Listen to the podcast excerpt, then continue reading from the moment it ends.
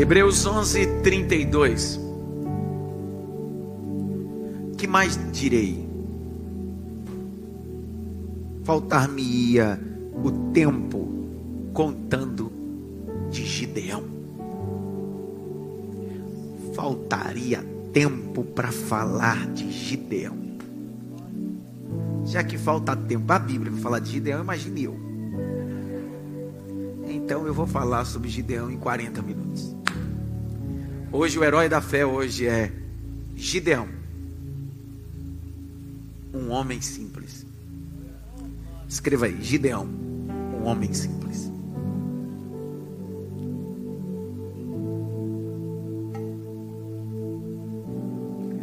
Vamos para um texto de Gideão. Juízes, capítulo de número 6. Juízes 6. Oh glória! Bendito é a palavra de Deus. Juízes 6, 11.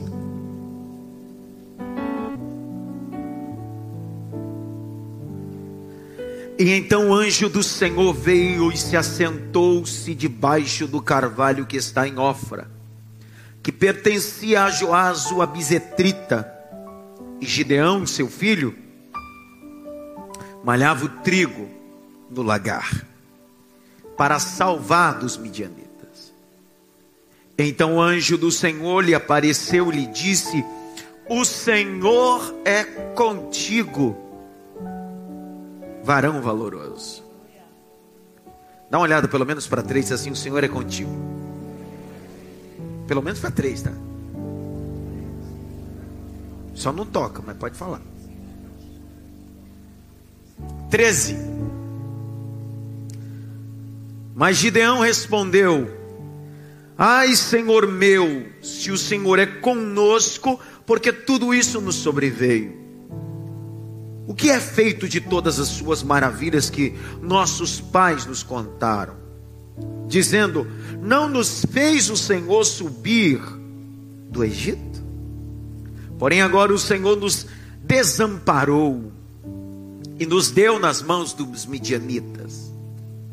Então o Senhor olhou para ele e disse: Pega a caneta. Olha o verso 12. Quem é que apareceu para Gideão? Olha o verso 14. Quem está olhando para ele? Quem apareceu no verso 12? E quem está olhando para ele?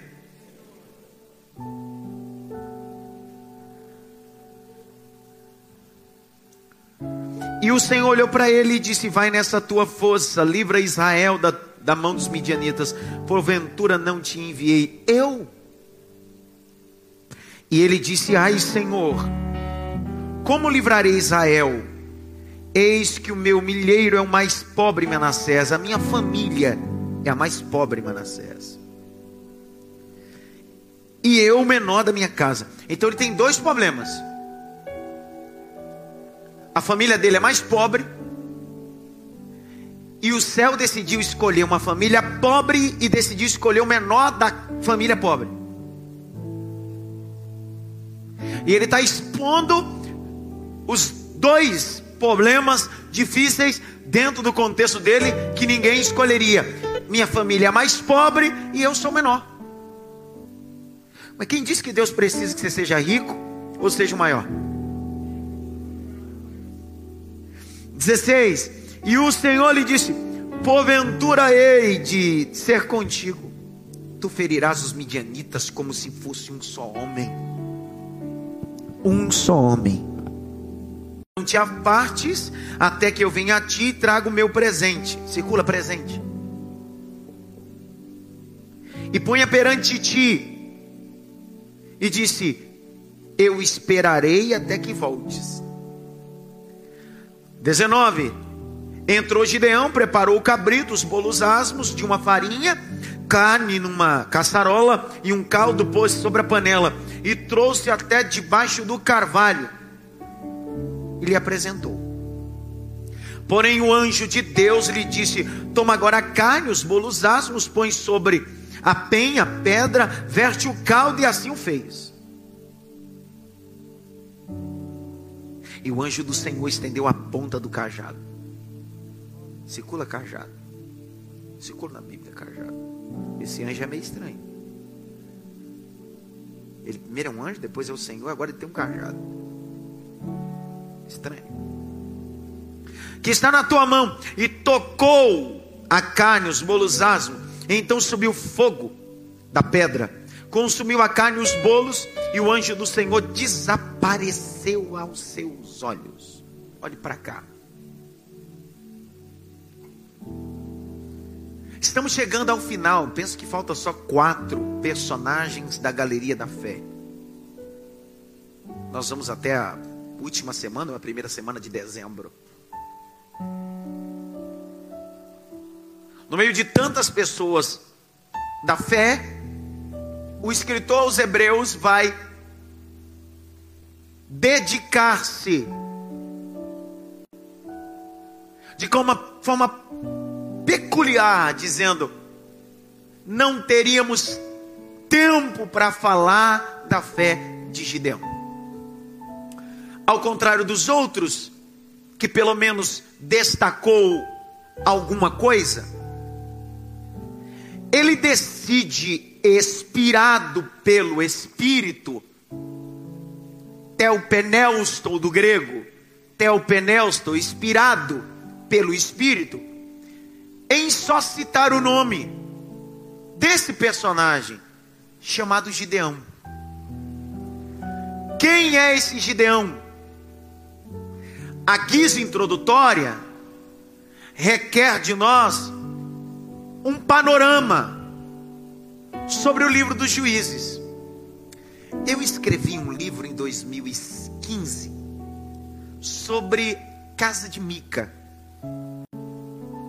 E eu dedico nesse livro pelo menos 20 páginas sobre o livro de juízes, explicando o livro de juízes. Quem aqui já leu esse livro? Ele está esgotado agora, ele vai receber uma nova tiragem mês que vem, mas é um livro que impressionante. O livro de juízes, eles, o tempo dos juízes só se manifestam por causa de uma liderança enfraquecida de Josué. Quem sabe você está me ouvindo está dizendo assim, como é? Quer dizer que Josué foi um líder enfraquecido? Sim. Um líder não se avalia na sua presença, na sua ausência. Quando as coisas funcionam, quando o líder está presente, isso não mostra a contundência desse líder. É quando esse líder não está que as coisas continuam funcionando, que revela o poderio dessa liderança característica. Josué, depois de Moisés, se tornou o vulto veterotestamentariamente falando. Foi o responsável em levar o povo até a terra que mana leite e mel. Só que o capítulo de número, número 1 um de Juízes, após a morte de Josué, o povo se perdeu, porque Josué não fez sucessor. Todo líder centralizador não gera sucessores. Às vezes eu estou sentado ali e dou oportunidade para um dos filhos da graça que Deus tem me dado a oportunidade de gerar para o reino. Gálatas 4,19, Paulo diz assim: Eis que já sinto dores de parto, até que Cristo seja formado em vós. Eu não faço outra coisa senão gerar. Aí às vezes estou sentado, oportunidade para um deles pregar aqui, ou dar uma palavra de dizima oferta, eu fico feliz. E aí alguém diz assim, pastor, eles pregam igual você. Quer que pregue igual quem?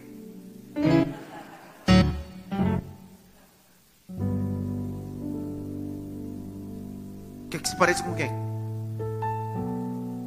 Todo filho, antes de assumir sua própria identidade, se parece com o pai ninguém fala nada. É melhor imitar o pastor dele do que imitar herege na rede social. Porque o pastor dele, ele sabe a vida. O herege que falar, ele não conhece. Falar nada, até aqui o Pai me deu também. Ei, isso é psicologia, isso é psiquiatria, isso é pedagogia, isso é andragogia. Se você conviver com alguém mais de três horas, sem perceber, você acaba criando trejeitos e fala. Quem aqui? Eu sou nordestino. Do interior, do interior do lugar tão tão distante. Lá nem português fala, lá é latim ainda. Tomador de garapa, comedor de cuscuz com charque. Você não sabe o que é isso, Wagner? Você sabe o que é isso, Wagner? Tomar uma garapinha? O nordestino, quando ele vem para São Paulo, ele passa três dias na casa de um parente. Quando ele volta para o Nordeste, ele já volta na casa, na casa de fecha essa porta. Ele passou três dias escutando porta, mortandela. Você já foi para o Rio de Janeiro? Cara, se tem um é dois sotaques que contagia, é o carioca e o mineiro. O carioca fala chiando e o mineiro fala cantando. Você quer comer um quiabo lá em casa? Fala cantando, é uma alegria o mineiro falar.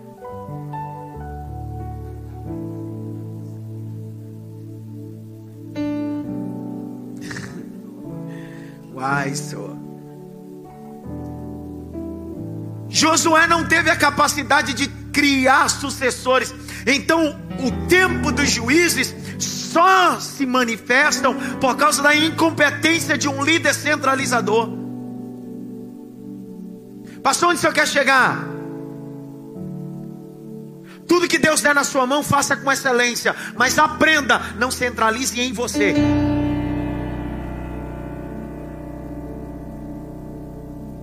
Você sabe que tem maridos que são tão centralizadores e esposas que são tão centralizadores que eu conhecia minha esposa uma história de a mulher ser tão centralizadora que ela não tinha dado para o marido as contas do banco e nem nada. Quando ela morreu, o marido teve que entrar na justiça para ter a possibilidade de mexer nas contas. Centralizadora, ela dominava tudo.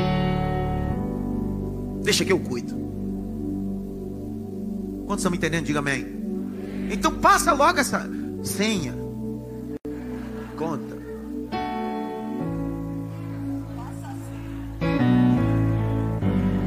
Marido, passa a senha logo. Seja o que Deus quiser, querido. Clama o sangue de Jesus, mas passa logo essa senha. Do black não, passa aquele vermelhinho. Black vai dar problema você der a senha desse daí. Ei! Não centralize em você. Eu contei uma vez aqui, eu não sei se foi no seminário fora de São Paulo, para obreiro dando seminário, que quando eu instalei esses climatizadores, eu peguei o Zé Roupa. Fica em pé, Zé!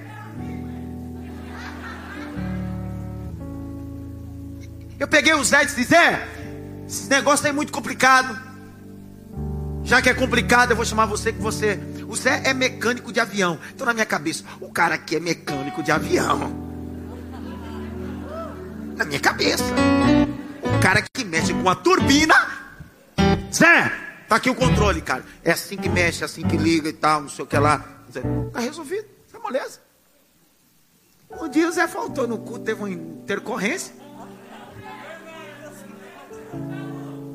E é, de, é raridade Zé Rubens faltar no culto. Mas Zé fala, não foi no culto, veio o culto. E eu estava em outra agenda.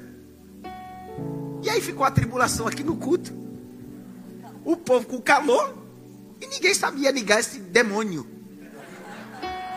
Ah, quando eu cheguei, fiquei sabendo isso. Eu tô, eu tô um líder incompetente. Eu sou incompetente. Fiz workshop. Como ligar o climatizador.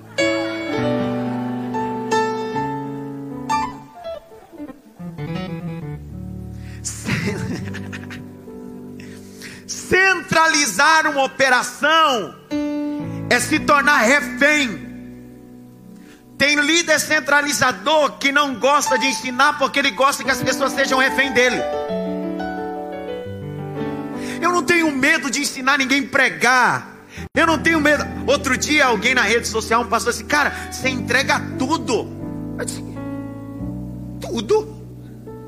Eu disse, não estou querendo entender o que você quiser dizer assim, rapaz, você não deixa nada, você dá todas as informações e o povo vai pregando o seu sermão, disse, mas não é meu, é da Bíblia.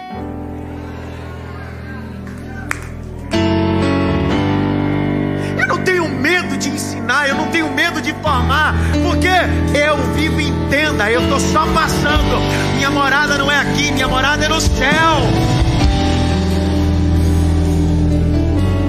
Faz seminário comigo, ou já fez seminário comigo, quem já se formou, sabe que em sala de aula eu tudo mesmo. Eu chego a um ponto de dizer assim, sabe esses slides? Tira o meu nome, põe o seu e dá na sua igreja. É assim ou não? Eu não tenho medo não. Não tenho medo não. Você pode pegar minha aula, tirar meu nome, colocar o teu e meter o passador e dizer assim, ó, eu preparei.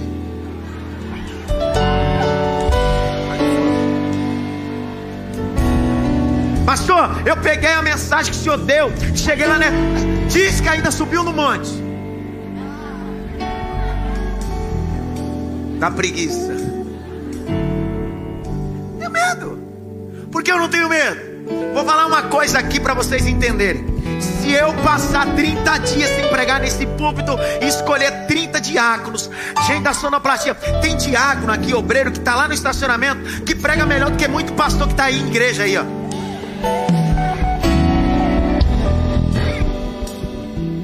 Eu vou me sentar aqui. Meu maior sonho é quando eu tiver 50 anos de idade, vir pro culto só para dar a bênção apostólica. Que a graça do nosso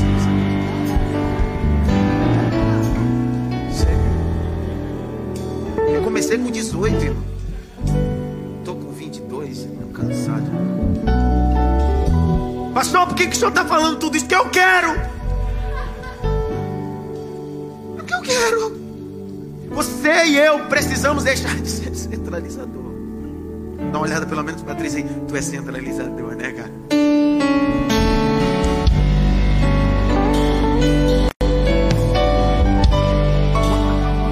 Teve uma esposa, eu não vou nem olhar, teve uma esposa que olhou para o marido e disse assim: Tá vendo Deus falando?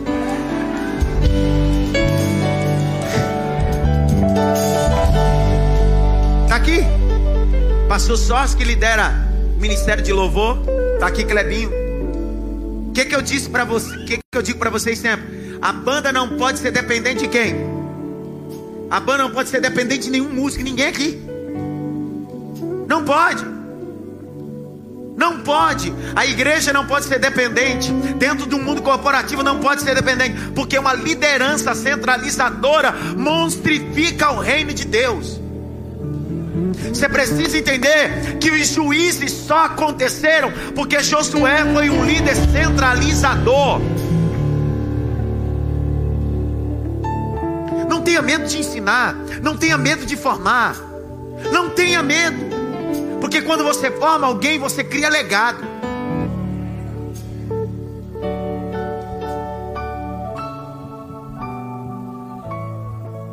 Diga glória. Diga aleluia. Qual foi a finalidade do juiz? Quando você abre o livro de juízes, são 21 capítulos. O tempo do juiz durou 350 anos. Em 21 capítulos, 350 anos, Deus levantou 15 juízes. Quantos juízes? Quem vai levantar o juiz é Deus. Eu vi só um aleluia. Ei, o tempo do juízo vai revelar uma coisa: é tempo de teocracia. Teo, Deus, cracia, governo. É Deus que levanta, Deus que abate, Deus que tira, Deus que coloca. O tempo dos juízes, 15 juízes, Deus está dizendo: Eu levanto homem, levanto mulher, levanto filho de prostituta, levanto quem eu quero, porque o governo é meu, quem manda sou eu. Quantos pega essa palavra aqui, por favor? O tempo do juiz, Deus está dizendo assim: já que Josué não conseguiu levantar sucessor, eu vou mostrar para o povo de Israel que eu levanto quem eu quero.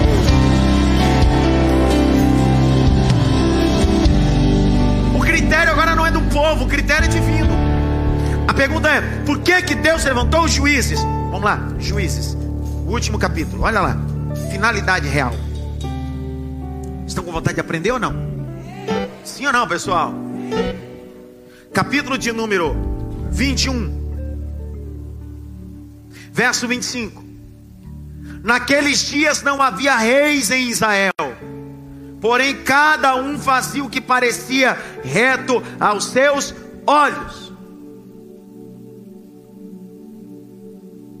Deus está dizendo: eu preciso levantar juiz, e toda vez que um juiz se levanta, coloca ordem na casa. Abre lá, Juízes capítulo 2, verso 16. Qual era a finalidade dos juízes? Por que, que Deus levantava juízes? Olha lá. E levantou o Senhor juiz. Era para você ter dado glória agora. Não era alguém que dizia bem assim: Eu quero ser juiz. Deus dizia: Eu levanto. Não era ninguém que dizia assim: Ó, eu fui chamado para ser juiz. Deus disse: Quem levanta sou eu. Que os livraram da mão dos que os despojavam. Qual era a finalidade de um juiz? Acabar com o tempo do roubo acabar com o tempo da miséria. Um juiz tinha uma missão, um juiz tinha uma. Você precisa entender que Deus te levantou para uma missão. Olha o verso subsequente. Porém, tampouco ouviram os juízes, antes se prostituíram após outros deuses, adorando a eles, desprezavam-se e desviavam-se do caminho. Por onde andavam seus pais, obedecendo os mandamentos do Senhor mas eles assim não fizeram. 18. E quando o Senhor lhe levantava um juiz, o Senhor era como juiz. Pegou não? O juiz representava o próprio Deus. Então quando Deus aparece a Gideão, Deus está dizendo assim: quando eu te levantar, serei eu e você. Você em mim. É eu e você, você em mim todos os dias daquele juiz, porquanto o Senhor se compadecia deles pelo seu gemido, por causa dos que oprimiam e afligiam. 19. Porém, sucedia que, falecendo o juiz, reiniciavam-se e corrompiam-se mais os seus pais, andando após outros deuses, servindo, adorando-os, nada deixaram as suas obras, nem do seu obstinado caminho. Prende bem alto. Os juízes colocavam ordem Escute que eu vou liberar uma palavra aqui agora. Me escute com clareza. Quando faltava líder, faltava juiz, o povo se corrompia. O povo precisa de pessoas que sejam exemplo.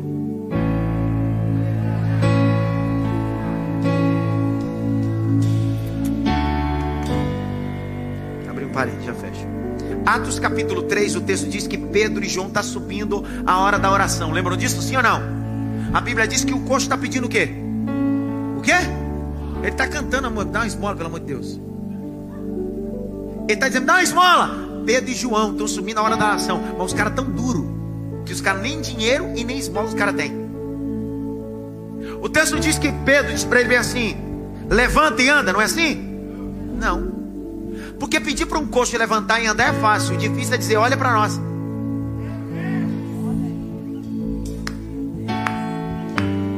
Olha o texto de Atos. E Pedro e João, olhando para ele, fitando os olhos nele, disse: Olha para nós. Não tenho ouro, não tenho prata, mas o que temos, isso nós vamos te dar. Em nome de Jesus o Nazareno, levanta e anda. De Deus não quer homens que façam coxo andar só. O reino de Deus precisam de homens que batam no peito e dizem: Olha para minha vida, olha para minha história, olha meu casamento, olha como eu me comporto.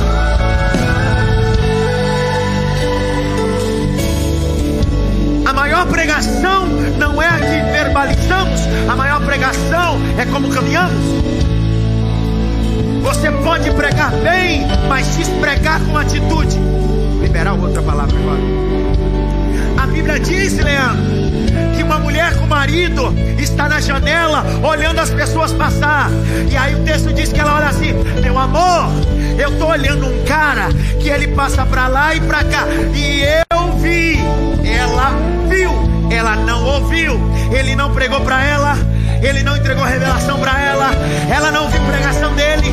Ela disse: Eu vi, ele é o santo homem de Deus.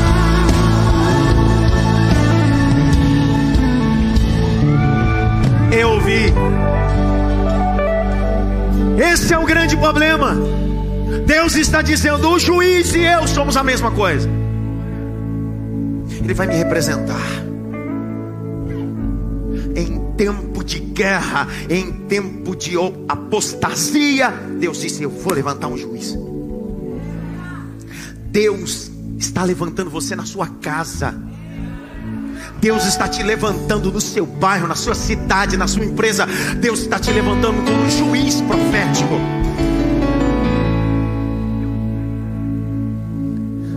Olha o capítulo de número 6, verso 1 de Juízo.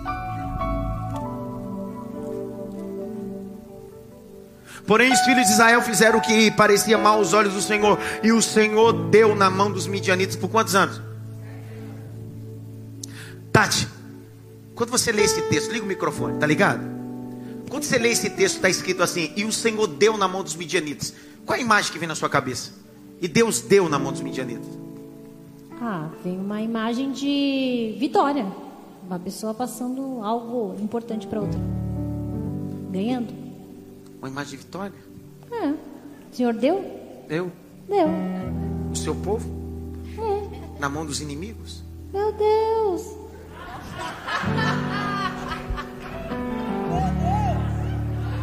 Você está querendo tanta vitória, né, Tati? Estou já profetizando. Ô Mateus, quando você lê o texto, é normal, é normal. É muita pressão, não é, não é fácil, não. Muita pressão. É gente. muita pressão. Eu vou pegar uma aqui de baixo para ver se você. Ah, não quer, né? Quando você lê um texto desse, e Deus entregou o seu povo nas mãos dos midianitas. Midianita era inimigo, é, porque na verdade ela não sabia o contexto, foi erro meu que não expliquei. Os midianitas eram um povo inimigo, ok? Era um povo inimigo. Então Deus entrega o seu povo na mão dos inimigos. Quando você olha assim, Deus entrega, parece que como um pai pega o filho que está no colo e entrega no colo do diabo. Sim ou não? A ideia é e Deus entregou. Só que esse texto não pode ser interpretado assim. Esse texto precisa de uma exegese bíblica, crítica textual. Porque senão você vai achar que Deus anda te colocando no colo do diabo. Não, o texto está escrito assim de forma exegética. Então Deus se afastou do seu povo. Por que, que Deus se afasta do seu povo? Porque o texto diz que o seu povo começou a adorar outros deuses. Deus, de forma zelosa, que o texto hebraico vai dizer que zeloso é ciúme com amor. Deus está dizendo: Eu te entrego quando eu me afasto de você, porque você está se afastando de mim.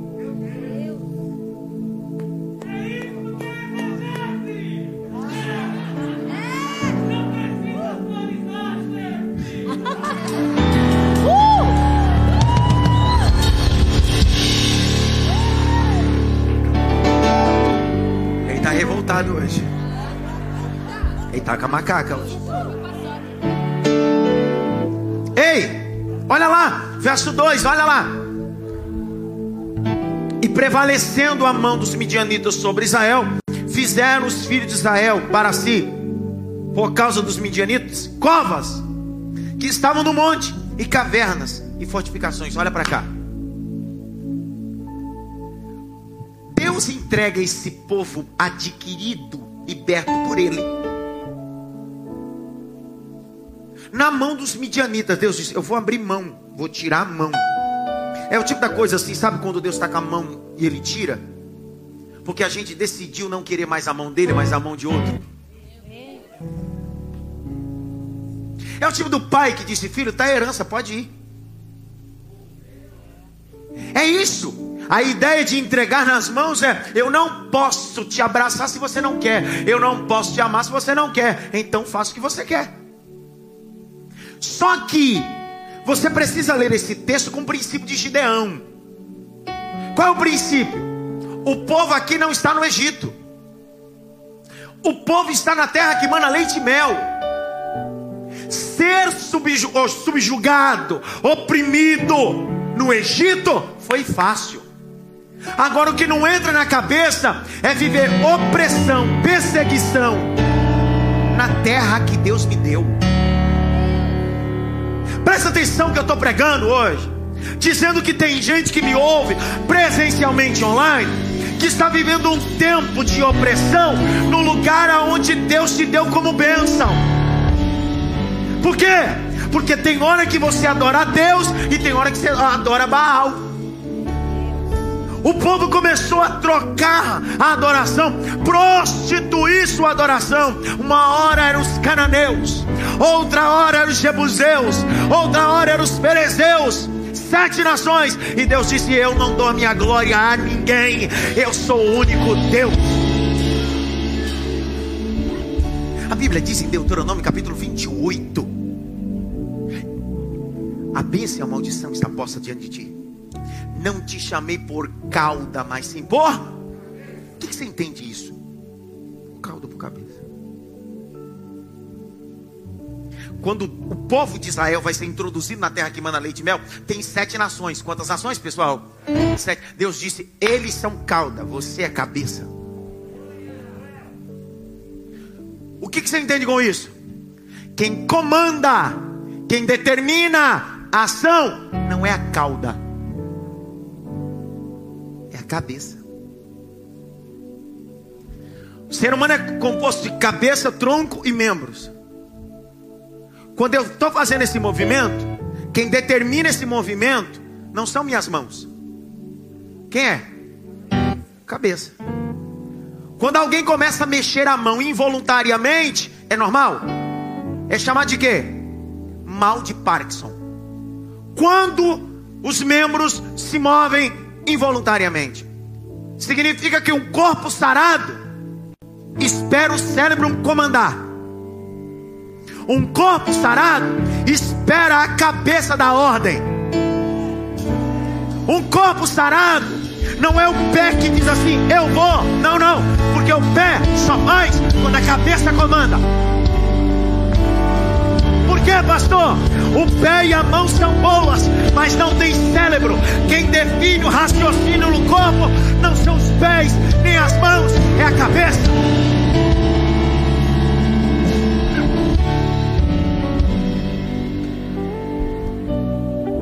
Grite bem alto. Deus vai direcionar minha vida. Capítulo 6. O texto diz que eles estão na terra que mana leite e mel. Sim ou não? E o que eles fazem para se esconder dos midianitas? Covas, cavernas para se esconder. Olha para mim nos meus olhos. Você está se escondendo no lugar que Deus te deu como bênção.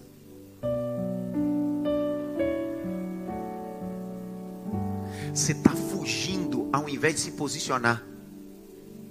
Deu problema agora. Vou falar de novo. Não é para fugir, é para se posicionar. Não é para pegar as trouxas e ir embora, é para se posicionar. Era, é simples. Ao invés de adorar Baal, Astarotes, é só se fazer como Samar, um dos valentes de Davi se colocou, pois, no meio do campo de lentilha, com uma espada, disse: Eu vou contra eles em nome do Senhor dos Exércitos. Grite bem alto: Eu não vou me esconder, eu vou me posicionar. Mais alto: Eu não vou me esconder, eu vou me posicionar. Aponta para alguém e diz assim: Não se esconda, se posicione.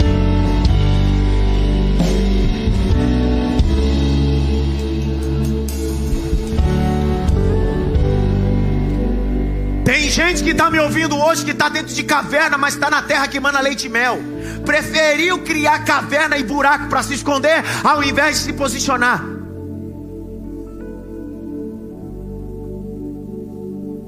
Olha o capítulo 6, verso de número 4. E punha-se contra ele em campo e destruíam os frutos da terra até chegarem a Gaza. E não deixaram mantimento em Israel, nem ovelhas, nem boi, nem jumento. Porque subiam com os seus gatos e tendas, e vinham como gafanhotos em grande multidão, que não se podia contar, nem a eles, nem aos seus camelos, e entravam na terra para destruir. Escute, que terra é essa? Que terra é essa, pessoal? Mas foi Deus que deu, e como é que eu estou passando por isso? Antes de culpar o diabo, veja como está o seu posicionamento na terra que Deus te deu. Estou falando que ninguém fala comigo hoje, né? Quantos anos esse povo ficou vivendo isso? Quantos? Precisava viver sete anos? Olha o segredo para sair do momento de opressão. Eu vou ler. Verso de número 6. E assim Israel empobreceu muito pela presença dos midianitas. Então os filhos de Israel clamaram ao Senhor.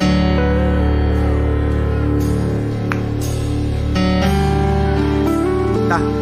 Vou ler de novo lá no finalzinho. Então os filhos de Israel clamaram ao Senhor. Pastor, o que aconteceu? Olha o verso 7, você dá glória a Deus. E sucedeu que clamando os filhos de Israel ao Senhor por causa dos midianitas, oito, enviou o Senhor os profetas aos filhos de Israel e disse: Assim diz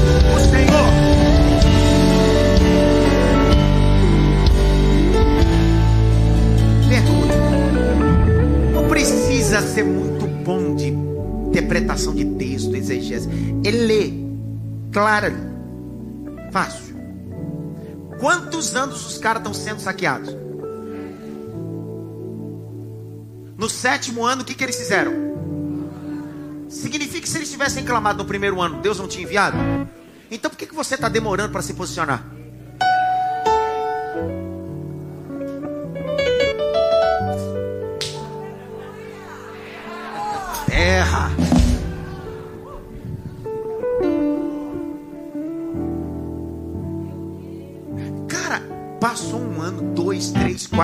No sétimo, os negócio é o seguinte, a gente já tentou de tudo, vamos clamar. Sabe qual é o grande problema? É que a gente vai vivendo períodos da nossa vida que a gente se acostuma com um buraco na caverna, com covas, com plantar e pessoas saquear, com o diabo cirandar, e a gente vai dizer assim: eu vou esperar a próxima colheita, vou agradar a próxima colheita, da próxima vez vai ser. E Deus está no tom dizendo assim: é só você clamar. É só você clamar. Pastor, qual é o segredo do clamor? É simples. Jeremias 33, verso 3: Clame a mim, e responder-te-ei, e anunciar-te-ei coisas grandes.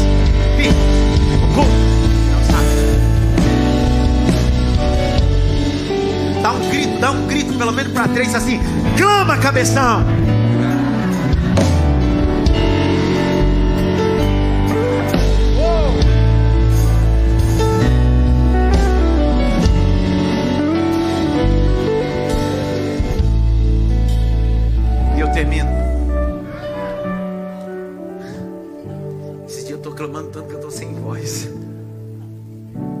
Povo clamou sim ou não?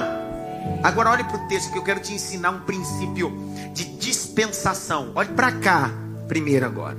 Depois para o texto, eu falei o contrário. Olhe para cá primeiro.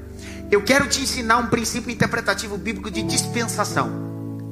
Que nós chamamos teologicamente de dispensação dos navi, o nabi, dispensação dos profetas. Preciso que você entenda isso, o que um clamor faz. Porque depois que eu te explicar isso, vai virar uma chave nesse texto para você. Porque você leu comigo o capítulo 6, verso 6. Eles clamam. Verso 6, 8. Deus envia quem? Profeta. Só que o, o, a primeira vez que aparece a palavra profeta na Bíblia está em Êxodo 7.1. Abre comigo, Êxodo 7.1. Abre.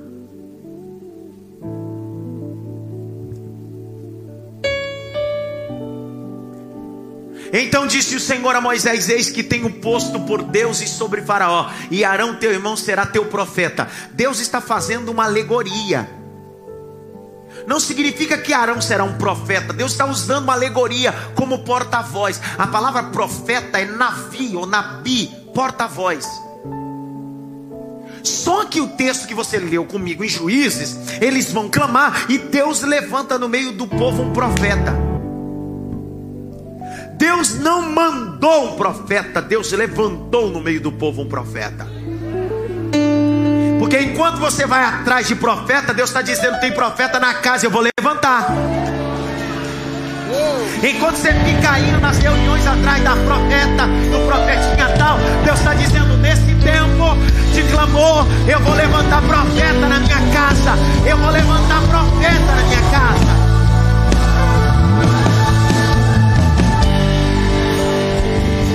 Só que eu tenho uma loucura para te dizer. Nós estamos em que livro da Bíblia? Que livro? Só que a dispensação dos profetas começa 200 anos depois do livro de Juízes.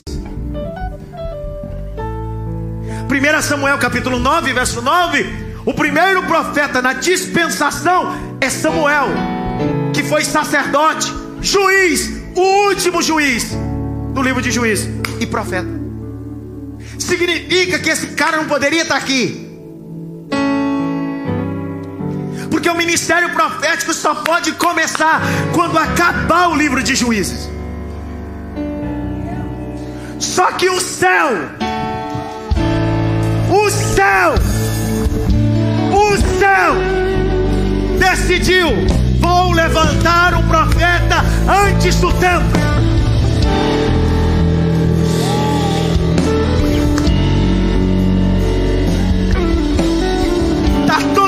Dizendo: não é a dispensação dos profetas, não é a época dos profetas, mas Deus diz: quando uma igreja clama, eu faço o tempo ser antecipado. Escuta o que eu estou dizendo: Deus vai trazer um tempo antecipado para essa casa, para sua igreja, para sua família. Há um tempo Levante as duas mãos alto. Abra a boca, diga glória.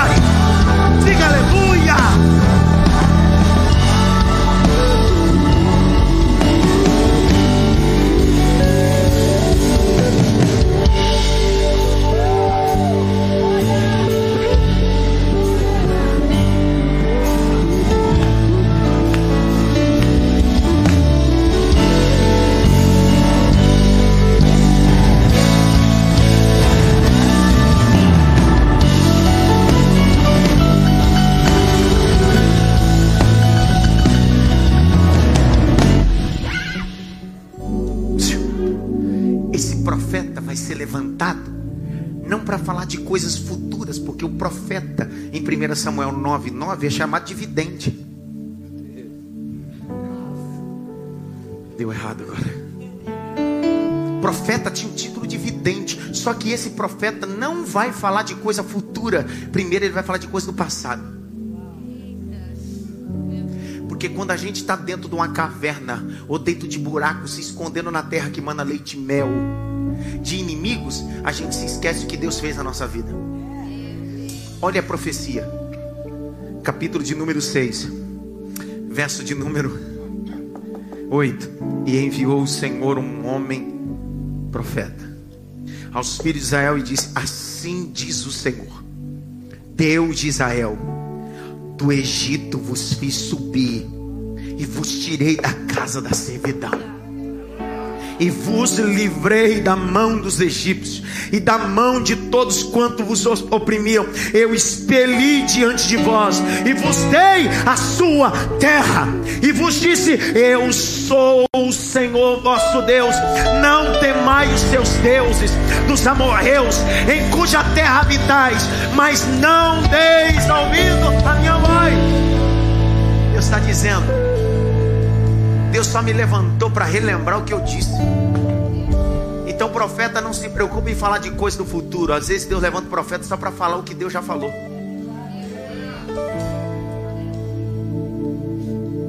Agora, olha o verso de número 11. O verso 6 eles clamaram, sim ou não? O verso 7, Deus levantou um profeta, sim ou não? E o profeta disse o que? Eu tirei vocês. É no ambiente do clamor que um camarada aparece. Glória. É no ambiente do clamor que um camarada cheio de fé. Aleluia. Emuná no hebraico, cheio de fé.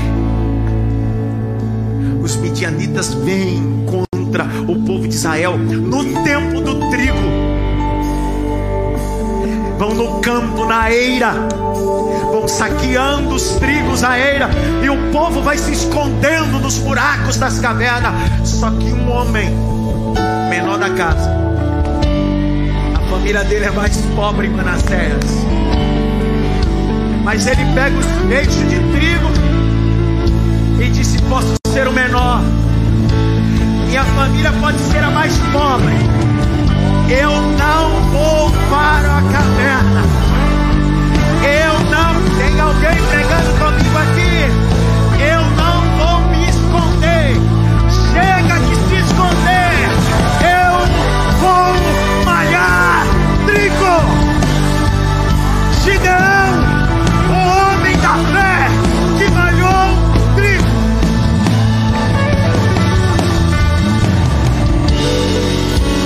Tá todo mundo fechando, tá todo mundo falindo, tá todo mundo perdendo. Gideão, tô indo malhar trigo. Salário tá cortado. Gideão, malhando trigo. Não tem cliente.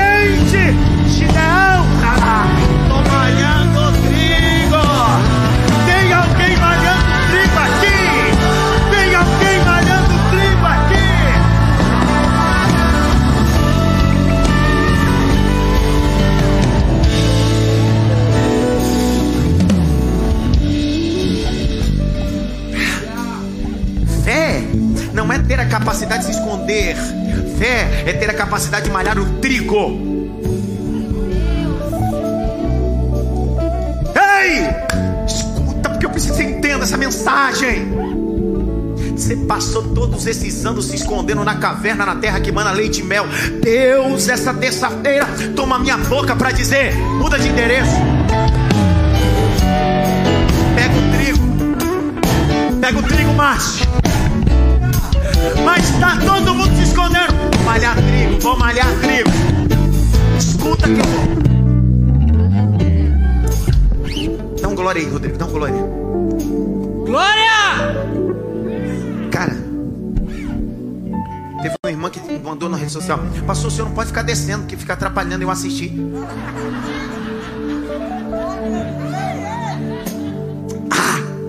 Ah! Qual o teu nome? Dá um glória aí. Isso. Vocês são. Tá todo mundo aonde? Ninguém sabe mais onde tá. Todo mundo aonde? Fazendo o quê? Gideão? Agora pega essa. Pega isso aqui, vai dar um glória. Trigo. Trigo. Precisa ir pra eira.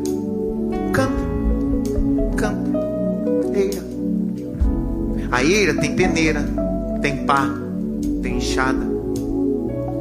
Só que aquele tempo é tempo do quê? De trigo. Em Israel, tempo de trigo só nasce trigo. Só. A uva não nasce no mesmo tempo. Então, os inimigos não vão para o lagar. Porque sabe que não é tempo de uva, sabe que é tempo de trigo. Então os inimigos dizem: Vamos todos nós para onde? Para a eira. Os caras passaram sete anos plantando para os midianitas colher. Gideão disse: É só mudar de território.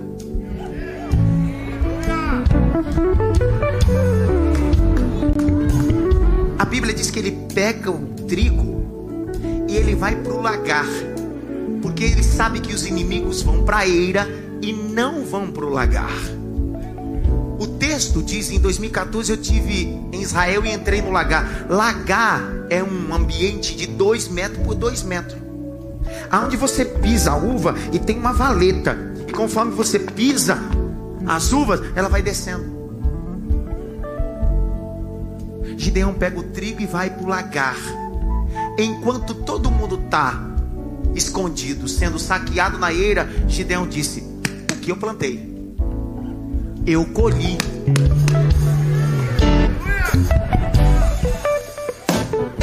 Estou trabalhando. Deus essa noite vai nos dar estratégia.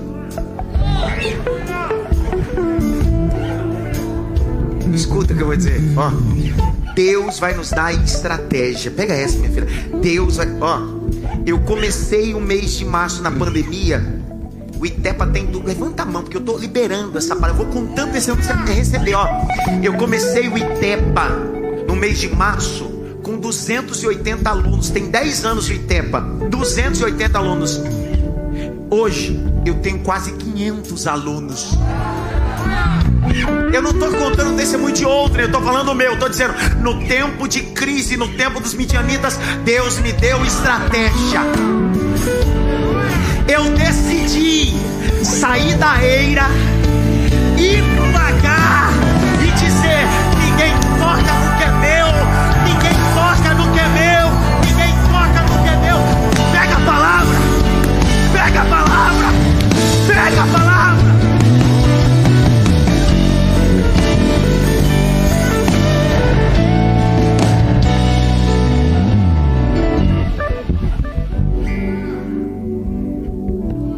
Deus nos dará estratégia no tempo de crise para que possamos preservar o que Deus nos deu. Cara, teve gente dentro dessa pandemia que prosperou. Mas teve gente que se escondeu. A fé te faz acessar ambientes importantes.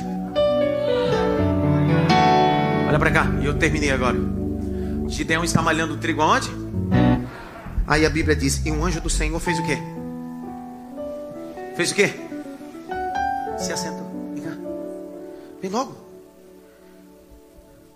Senta ali. Cara de anjo. Cara de anjo. Essa é cara de anjo?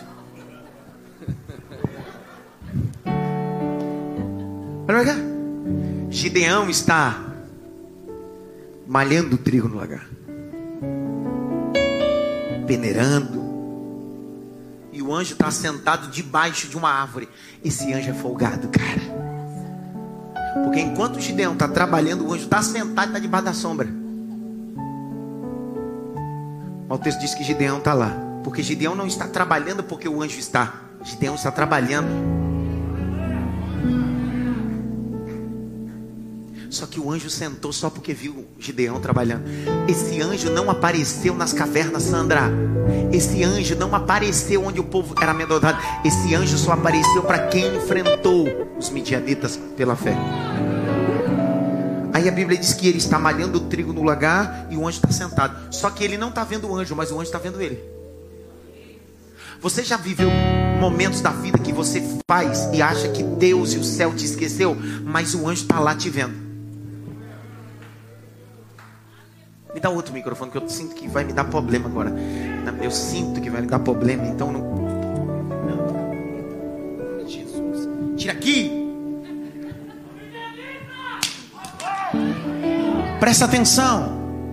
O texto diz que o anjo está sentado. E Gideão está malhando? Só que o anjo está vendo Gideão e Gideão não está vendo? Agora olha o verso 12. Então o anjo do Senhor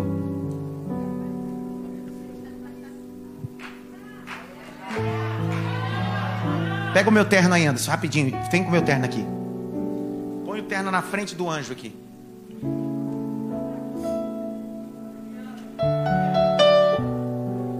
Ó, o mundo espiritual. Gideão está malhando trigo no lagar. Ele está olhando e está vendo? O verso 11 diz que ele não está vendo, mas o anjo está lá. Porque não é porque você não está vendo que Deus não está lá. Mas eu estou me sentindo só. É, você não está vendo, mas Ele está lá. Ninguém me ajuda, mas Ele está lá. Pastor, e ele está sentado aonde? Ele está sentado debaixo de uma sombra, porque aquele que habita no esconderijo do Altíssimo, a sombra do Onipotente, descansará. Aí o verso 12 está escrito assim: E apareceu. Significa assim, ó, eu estava aqui desde o início, mas hoje eu decidi aparecer para você. Aí olha lá, e o anjo do Senhor lhe apareceu e disse: O Senhor é Chico, varão valoroso.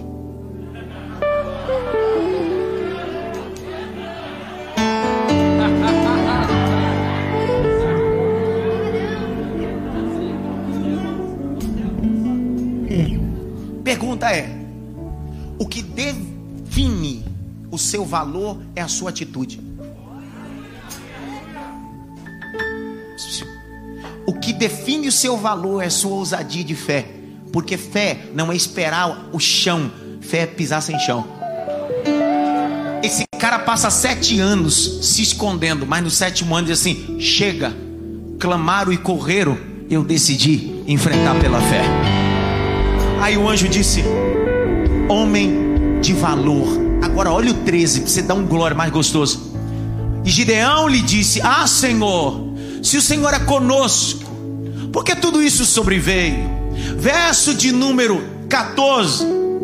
Então o Senhor olhou para ele e disse: Vai nessa tua. O anjo não desceu para dar força, o anjo desceu para dizer: Você tem.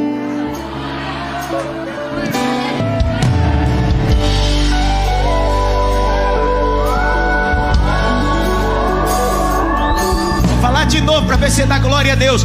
O anjo não disse eu vim te dar força. O anjo disse eu vim para dizer para você que você tem força. Vai nessa tua força. Então para, para, para, com essa musiquinha aí que você anda cantando.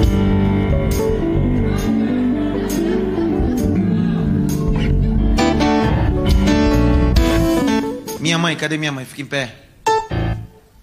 Eu tinha de estimação, fora um galo que era de estimação. Fica em pé, dona Maria. Eu tinha um galo de estimação. De vez em quando no aniversário aqui eles colocam eu com o meu galo aqui de estimação.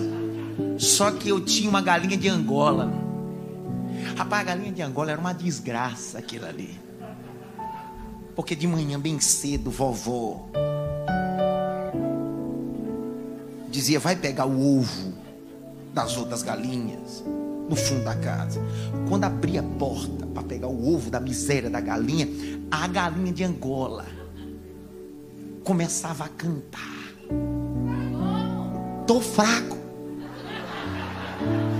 Tô fraco. Na hora do almoço, vovó ia pegar uma galinha qualquer lá para fazer o almoço eu ia com ela, quem é que estava no terreiro cantando? Aquela miséria daquela galinha. Tô fraco. À noite, ia fazer a janta no fogão a lenha, pôr um cuscuz e um jabá. Aquela miséria daquela galinha, tô fraco. Toda vez que eu me encontrava com aquela miséria, ela só tinha uma música. Tô fraca. A pergunta é a seguinte: até quando você vai ficar cantando o louvor da galinha de Angola? Toda vez que o céu e todo mundo diz: Vai, estou fraco, não posso, não consigo, não aguento, toma vergonha na sua cara. Você é forte, você pode, você é forte, você pode. Tem alguém que pode dar um pulo aí? Tem alguém que pode dar um pulo aí? Tem alguém que pode dar um pulo aí?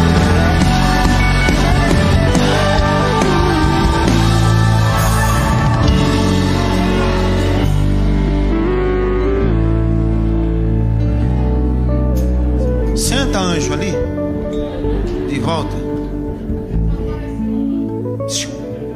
Vai nessa tua?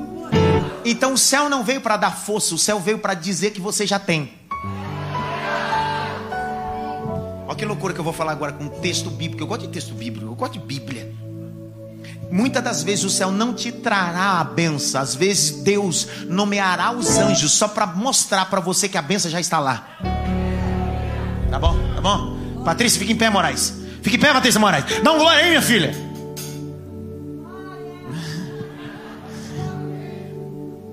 Eu gostei desse cantinho aqui agora.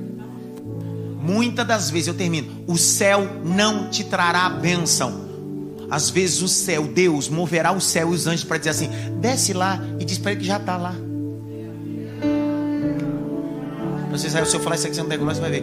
Vou falar três coisas. Primeiro, um dia, Abraão pega H e manda ela para o deserto. A Bíblia diz que no deserto acabou a água e acabou o pão.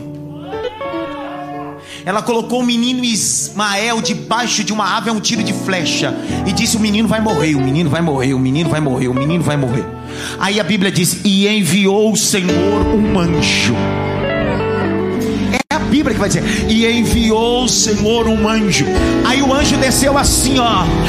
Agar, eu escutei o choro do menino. Até aí normal, mas o que eles querem é água. Aí olha o que o anjo diz: H, olha para trás. Olha para trás. Aí a Bíblia diz: E olhando ela, poço de águas.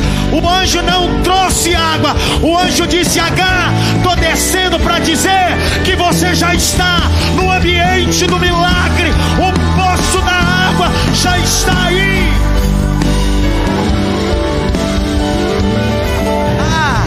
convenci você? Não convenci você biblicamente? Vou dar outro texto, vou dar outra passagem. A Bíblia diz em Gênesis 22: E subiu Abraão com Isaac até uma montanha na terra de Moriá. Pegou Isaac, amarrou no altar e disse: Senhor, matarei o menino com o cutelo. E quando o cutelo ia descendo, o anjo do Senhor ia descendo junto quando o cutelo vai descendo junto. Aí o anjo disse: Abraão, olha para trás, o carneiro está aí, o carneiro está aí.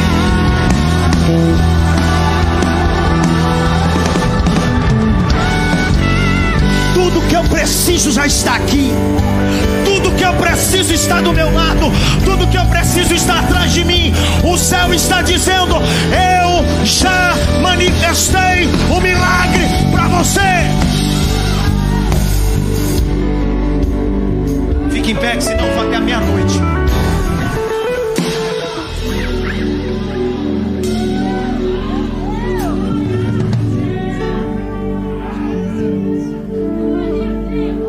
Vai nessa. Dá uma olhada pelo menos para 10 assim você tem força.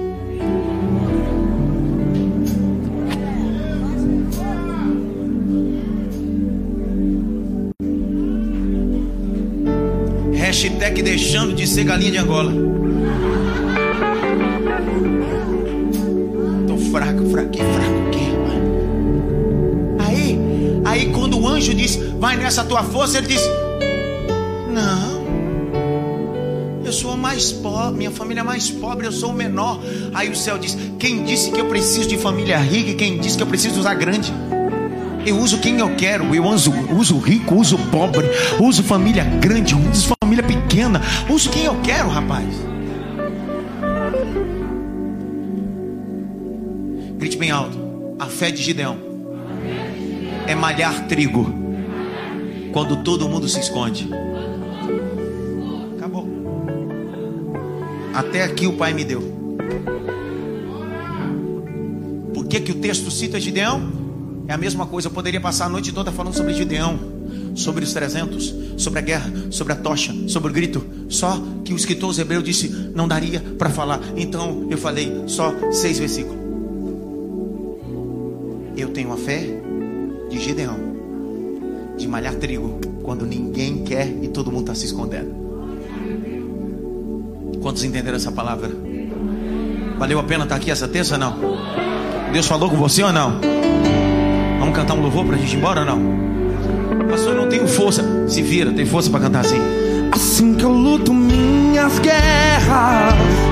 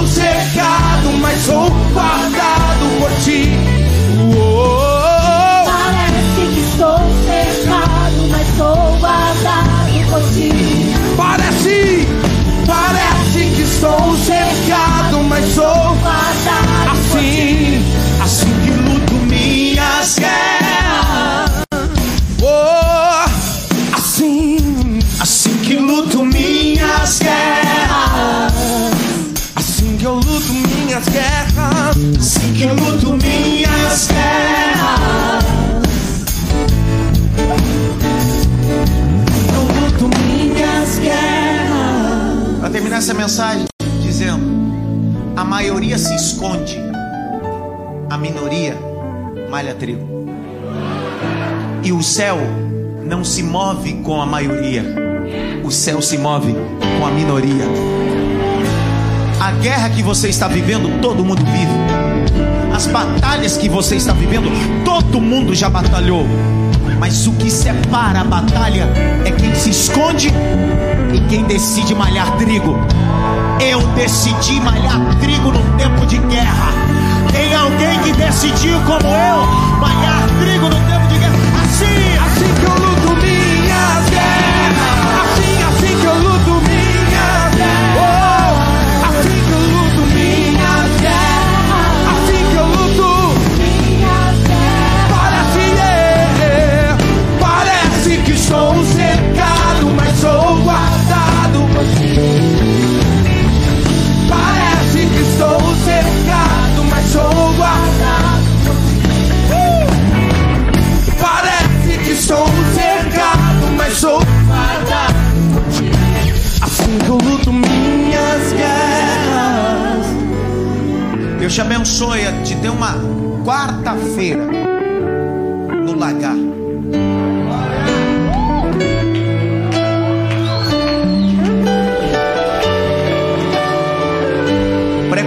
Estratégias do céu. Prepare-se para o céu começar a te dar direções, estratégia. Fazer o que ninguém faz. Criar o que ninguém cria. Isso é estratégia gerado na fé. Eu vou para um ambiente onde ninguém vai. Eu vou acessar o que ninguém acessa. Eu estou debaixo da fé de Gideão. Semana que vem é sanção? Pastor Falso já falou. É sanção, não é isso? Pela fé, sanção. Vem terça não. Vai dar problema. Você vem? Terça-feira eu vou falar sobre pela fé de sanção. Quinta-feira é nossa quinta de oração. Quem é que gosta de clamar? Baixa a mão que eu vou perguntar uma coisa. O que é que mudou? O que é que fez o povo sair da mão dos midianitas? Tem coisa na sua vida que só vai mudar quando você vir na quinta. Até aqui o pai me deu. Dá uma olhada pelo menos para trás assim. Tô te esperando no clamor quinta, tá?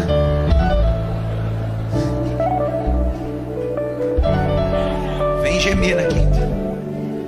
8 e 15 nós estamos aqui até 9 e meia orando. Sempre tem um irmão que dá uma palavra de 30 minutos, 20, 30. Zé o quê? O Zé quer pregar? Quinta-feira o Zé Rubens que prega para nós.